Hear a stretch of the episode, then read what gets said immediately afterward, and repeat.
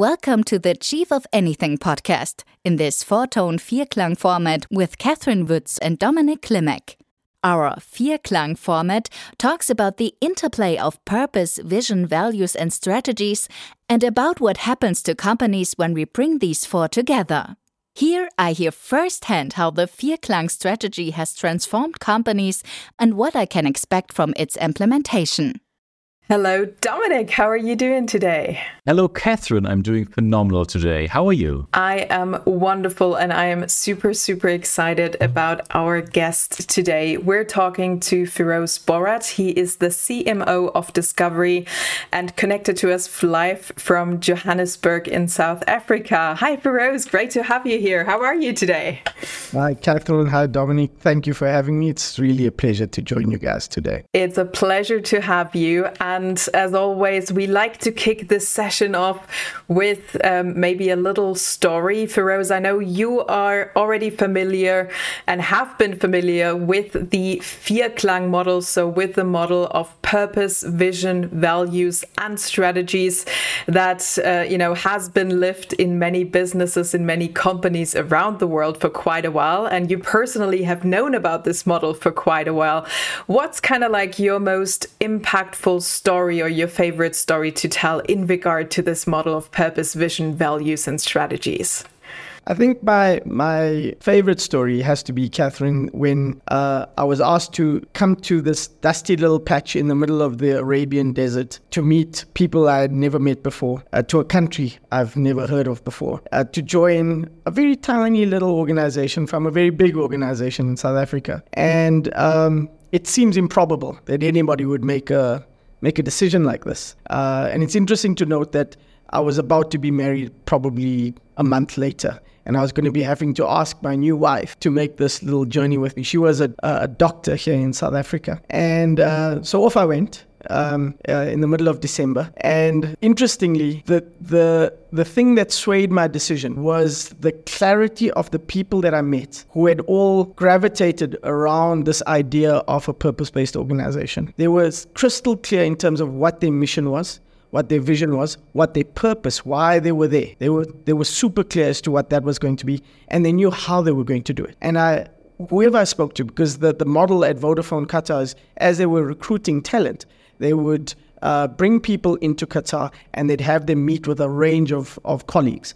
And each person that I met, from the CEO right down to the, the most junior individual in the team, was crystal clear as to what their reason for being there was and how they were going to achieve it. There was not even a deviation in the language. And that's what got me interested in this very unique organization called Vodafone Qatar. Wow. So you came from like Vodacom in uh, South Africa, like a huge established company.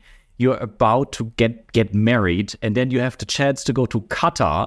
That's not even on your radar to a small company. And uh, I assume you have met the, the CEO of Vodafone Qatar. Like, what impact did he made on you so you were able to convince your wife to like leave her job as a doctor and move to Qatar from a very well established job you had in South Africa? Yeah, I, I think it's it's really profound. You know, uh, when uh, Dominic, when you met somebody like uh, like Grahame, it, other than the, the brilliance of the man, intellectually, he was just on another level. But he also understood how to deal with people. Um, and again, I, I speak again of this clarity that he had in terms of what he wanted to achieve professionally through Vodafone Qatar. But he, that, that purpose um, narrative that resided deep within the individual played out in his in his personal relationships, the manner in which he engaged with people, with somebody like myself, who he was trying to potentially attract to Qatar. Um, he used that very effectively in trying to resonate and to build that relevance with me, to be able to have me share in that vision. So maybe I, I bought into that Kool Aid very quickly, right? So I, I loved what he was selling, but he was crystal clear in terms of uh, what it is that he wanted to do professionally. But you could see that those, when he articulated the values, he wasn't just talking about it from a corporate perspective. He was talking about it from a personal perspective. And you got the feeling that this person, this CEO, knew what he wanted to do, but when you worked for him, you were going to get the best of this person as well. And that he subscribed to all these values in his personal capacity. Wow. And how did this make you feel? Like just being in this present and having the chance to to go there? Like when you think back to that moment, what were your emotions back then? I mean, uh, it was a whirlwind of emotions, right? You can imagine, as I said, you know, coming to a place that don't, you don't speak the language, you don't know the culture. I've never, well, I've heard of Qatar before, but I'd only ever flown through when it was a fledgling um, airline, uh, which was Qatar Airways. Never stepped foot into the country. And, um, you know, you're filled with a lot of trepidation. Like you said,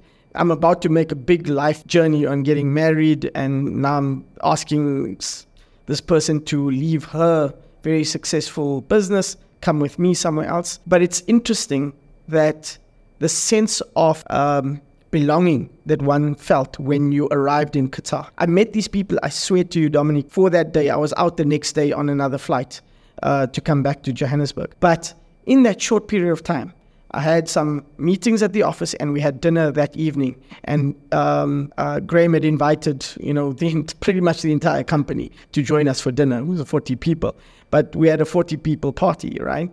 And you could get the sense of what this company was all about. It was small, it was intimate, it was about the people. And that was fundamentally what this was about. It wasn't just values for the sake of having values up on a chart it was genuinely about the people. And that's the sense that you got when you landed in Qatar or when you landed at Vodafone Qatar, that you were going to be part of something very special but something that was going to grow into something really big. That sounds incredible, Firoze. And, and when you talk about Grahame, and we've had a few guests in the podcast who've talked about Grahame Maher and his his impact on others, right? Then um, I can almost feel the tingling, you know, and the energy as as you're speaking about it. And I think your point just now, you know, you could you could see what the business was about and you would get the person as well and the person uplifting those values and those standards and applying everything to themselves as well. Now you know we, we fast forward a little bit. You're now a chief marketing officer of, of discovery um, in in south africa and, and and back kind of in your home market. So how have you taken these learnings, these experiences on, and, and what have you kind of like made out of them for the rest of your career to this point that, that has brought you here now? Yeah, um, Catherine, it's, you know, this conversation uh, and prepping for this conversation has made me reflect a bit, but it was only really as we started talking earlier that um, it dawned on me, or it reminded me at least, that there's no question that Grahame has been an indelible part of my of the growth of my career since uh, since Vodafone Qatar days. In that there's not a there's not a job that I enter into, and I've been into multiple banks since coming back to to to, to South Africa, into this insurance company, a health insurer, etc. That I don't talk about Grahame and and what he taught me, and what the the opportunity at Vodafone Qatar and all my colleagues uh, at Vodafone Qatar taught me. I was exposed to, I would say, the best thinkers in, in the world because it was an assembly of people from all four corners of this planet uh, that converged on one place and we were sharing ideas, thoughts, ways of working that I was never exposed to before. And Grahame's uh, brilliance was the ability to harness all of this, the power of all of this thinking and different values, different cultures, different ways of working I mean, the way, the South African way of working is very different, I would imagine, to an American way of working, different to an Australian or New Zealand way of working, different to a German way of working. But he was able to bring it all together and then he unleashed something that was really, really very powerful. So um, I've learned a lot in, in that process. And there's not a time that goes by that I don't uh, share those learnings with the people that I get to lead. I'm, I have the honor of leading, and I shared a lot of the principles that I learned um, through my time uh, under the stewardship of of Grahame and the leaders at, at Vodafone Qatar. So, uh, quick question: When you were at Vodafone Qatar, it was uh, Vodafone building up uh, like the Qatar, like Vodafone in Qatar. So it was like a startup. I can understand how a purpose-based organization would work there. Now you say you worked in insurance, you worked in banking. For me, these are very conservative, uh, maybe not purpose driven, not people driven. They're, they're usually money driven, very rational businesses. Is that correct? Or were you possible with all the learnings that you had from Grahame to even transform these so rational organizations and bring purpose back to an insurance or a banking background? Uh, Dominic, it's like it's a very observant um, point. You know, I think you're right. We were mavericks at Vodafone Qatar. We had the latitude to do the craziest things. You know, with uh, were consequences thereafter, but we we were small enough to deal with the consequences. Uh, but it was fun to be a maverick and to be able to act like a bit of a cowboy uh, and to be politically correct, cow person perhaps, but but you could really take a lot of risks, right? And uh, and you could get away with it. Um, and uh, chalk it up to experience. You're right. I mean, coming back into a more conservative environment, very established environments, banking uh, is ripe for disruption, but the bankers don't like to be disrupted right? And so I got it. I got back into very, um, very stable, very conservative, very big environments, right? And you kind of just got along with it. You know, people were were there, and there were there were there wasn't a lot of innovation. We just kind of went through it as business as usual and making money. Hopefully, did relatively well. And um, until I came across Discovery, uh, a 30 year old company, right? Um, but led by a, a visionary in himself who started um, 31 years ago with a very clear idea. And he too had this very clear purpose in mind. So you could argue at, as a startup, it made sense, you know, for a person like Adrian Gore, who is the CEO of Discovery, to have started with this uh, core purpose of wanting to make people healthier. And it worked for him. But what I'd like to say is that as much as Discovery is now established into a 31 year old brand, very established businesses, leaders in many of its categories. It's being able to transpose this purpose and the ideals and the values that we have as Discovery into new forms of businesses. So, about three years ago, we started a, a, bank, and people would have thought we're crazy because you have five very big banks in South Africa, very well run, very well capitalized. I mean, they they just juggernauts uh, from a banking perspective in South Africa. So you'd be crazy to be starting a bank in this context. You you would never compete against people of this size or, or banks of this size, and yet we were able to say, well, there's there's things that we can do very differently as a business. But fundamentally, we have this purpose, and that is to make people healthier, enhance, and protect their lives. How does this apply to something like banking. It seems incongruent, right? But uh, the data showed us that if you if you appeal to people who were conscious about their health, their lifestyle, they effectively are conscious about them their finances and how they manage money. And we could use this behavior to our advantage in the sense that if people are good with their finances, we're able to create value for them and open a bank on that difference. And what you find now is a bank that's uh, very, very much based on uh, a very innovative tech platform. It is mobile first, but is its core differentiation is that it's attracting young, vibrant users who see the value in banking with a partner that's able to reward them in a manner that they see fit. So um, it's amazing to see how something as um, seemingly divergent as health, making people healthier, has effectively been transposed into something completely unaligned, seemingly, which is banking, and it's working. That's incredible. So, so listening to your story, Firoze, what is the vision for the bank itself? So, so you know, following still the purpose to make people healthier. What's the vision to build up for here? So, um, Catherine, I think uh, again, so we we've got ambition, uh, very strong ambitions around the bank. You know, so sure. as the context of of the country is that we have very strong banks in the country. We, you know, even through the 2008 crisis, the South African banking system was exceptionally strong, and, and it remains the case today. For us to break through um, you know, we've got to continuously grow various other elements of our ba- of our bank. We we're growing in in customer numbers. We need to get our uh, our lending products out there. So we've got we've got a work, we've got a lot of work to do. Um, however, uh, if you consider discovery and its purpose and the, the impact that we've had from a health perspective, from a banking perspective, from an insurance perspective, um, we, we see an opportunity for us at a global level to make an impact globally. So what what is important for context here is that while Discovery is a South Africa domiciled company, we have our platform, uh, which is called Vitality. It's our behavior change platform that underpins everything that we do.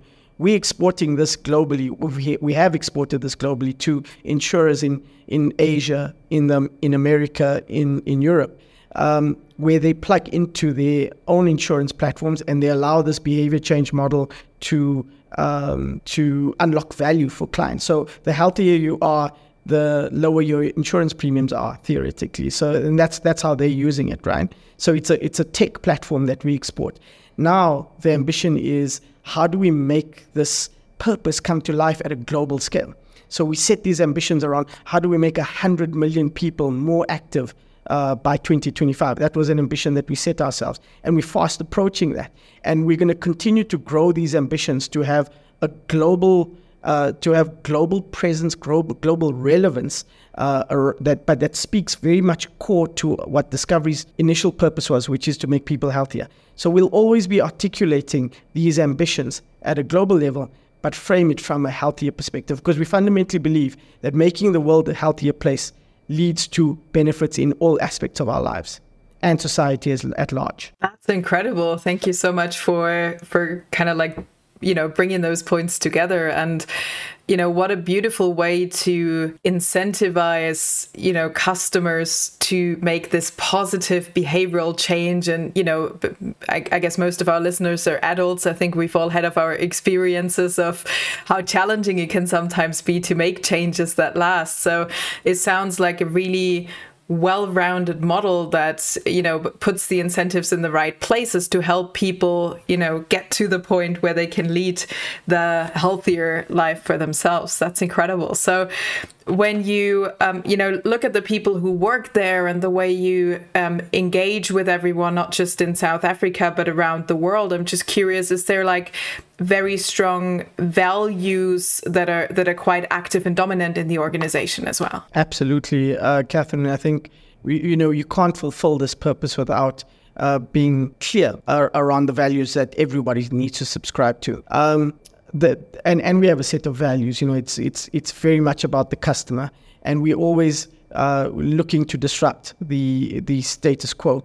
And and for me, um, the those two particular um, sets of values uh, define integrally what, what, what discovery is all about. If you speak to a customer, particularly in South Africa, the one thing that resonates with them as far as the brand is concerned is that that is an extremely innovative brand we love the way you guys go to market and how you market your product. You're so much better than the others.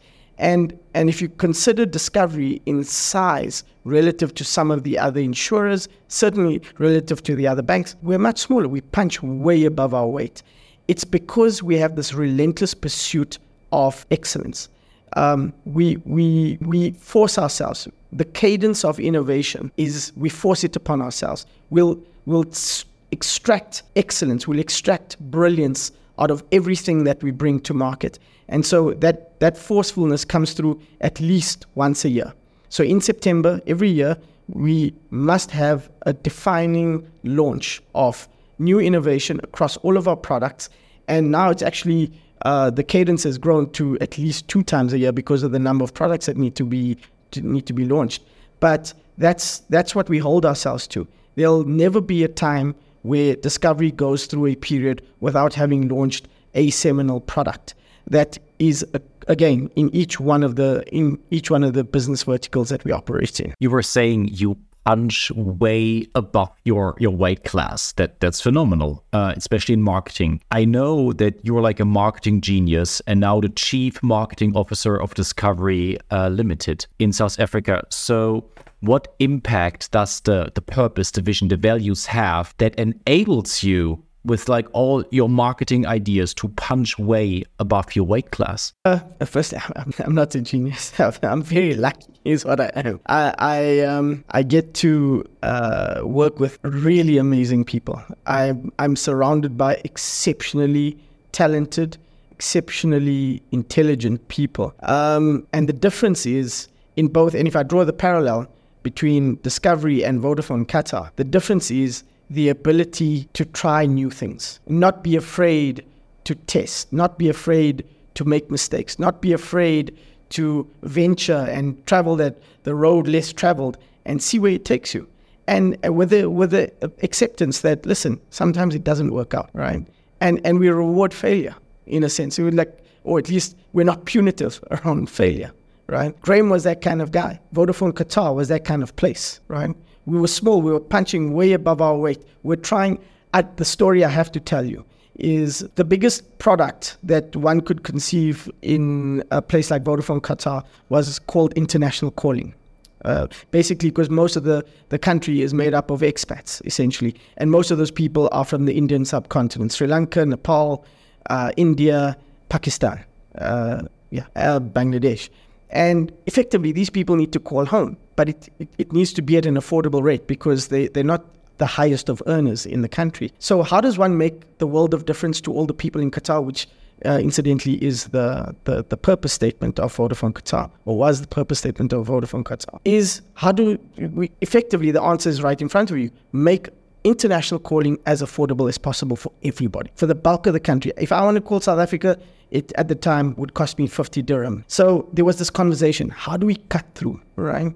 Q, uh, QTEL, Ooredoo now, uh, big incumbent, has lots of money, can really drown you out, advertise you into the ground. They've got strong network, they've got a customer base, everything's going for them. Perfect incumbent. So how does one go and disrupt? And Grahame asked me the question, I remember this very clearly because I tell the story, is that if you're going to make a dent in this, how are you going to do this? And I said, Grahame, you got to go in and say it's 50 dirham anywhere in the world. You know, you're going to cut through immediately. And he's like, are you guys sure about this? And people were saying, yeah, that's risky you're going to poke the bear in uh, QTEL. They're going to come at you. And I'm like, well, you don't have any other option. You got to cut through this thing, man. And he's like, we'll go for it. And True is nuts.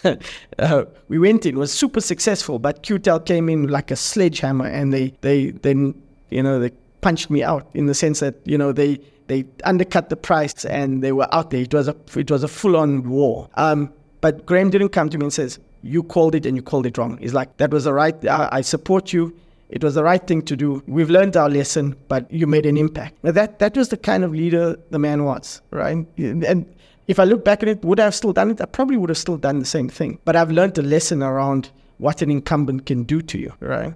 And I've carried those kind of lessons with me. I still do things like that in the bank because we're a small bank relative to the others. But there's no better way to get noticed than to poke the bear, right? And so that's what that's in my nature is I'm I'm going to be pro- provocative uh, in the way we go to market. How much is 50 dirham in like euro or in, in US dollar? How like just on average? I think you have to divide it by 3.65. So it's probably about 10 US cents. 10 euro. Okay. 10, 10 US cents. Sorry. 10 euro cents. Okay. Yeah, that's, that's quite a lot. Okay. Wonderful. So, um, how do you then, when you when you say like we reward failure, how does this show up, uh, like on uh, like do you have an example where like somebody is making like a clear mistake and you now say okay you you tried you failed but it was good we learned something from this. How does this show up in discovery at your current role? Uh, um, dominic it happens i would say almost every day right? But i'll, I'll think of the more kind of uh, the, the more seismic ones you know that uh, uh I look at our our businesses in the UK. Um, you know, one would think that you know you you build up these big businesses like uh, Vitality Invest or Vitality Car, for that matter, and uh, I give I have a lot of respect for the leadership there because they've realized that market conditions and uh, the market itself is probably not poised for us to compete effectively in those markets with those those two products and they were decisive. As big as a job as it was, and as risky as it was from a reputation perspective, to extricate themselves from those businesses, um, and and it was the right decision for them to make. Nobody ever turned around and said, "Well, why did you even get into an invest business in the UK?" Or you knew that it was a highly competitive motor insurance market in the UK. What? Why didn't you consider that before you went into it? No, the guys had an idea. We we believe we have a framework and a business model that can that competes with the best globally, and we needed to go in and do something. There were extraneous factors that came into play with both of these businesses, but the clarity of the leadership to say, well, we've tried this. We don't believe this is the right business for us right now. We can extricate ourselves from it. We take the pain and we move on. And that that's an example of when it comes out, even when you have to report to your stakeholders, your analysts, uh, and the market, saying, "Here's why we made the decisions that we made," and everybody backs it. There's no finger pointing. There's no, uh, "Yeah, we should have, we could have." You know, we made a decision. We went into it as a as a team and we're making the decision as a team that we're going to get out of it. That's absolutely brilliant. Um, and makes so much sense because if I want to, you know, poke the bear and be the disruptor, I've got to try out stuff. Otherwise, you know, I can never disrupt if I always go the safe path and and I never, you know, try the things that nobody else tries. How am I ever going to make an impact of, of that scale as you were explaining earlier?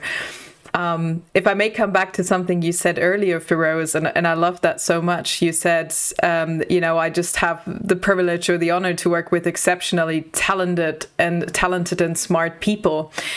Um, what's your secret of attracting them? How do you get them, you know, in in the position to work in your teams and to work with you for for that mission and that purpose that you guys have created?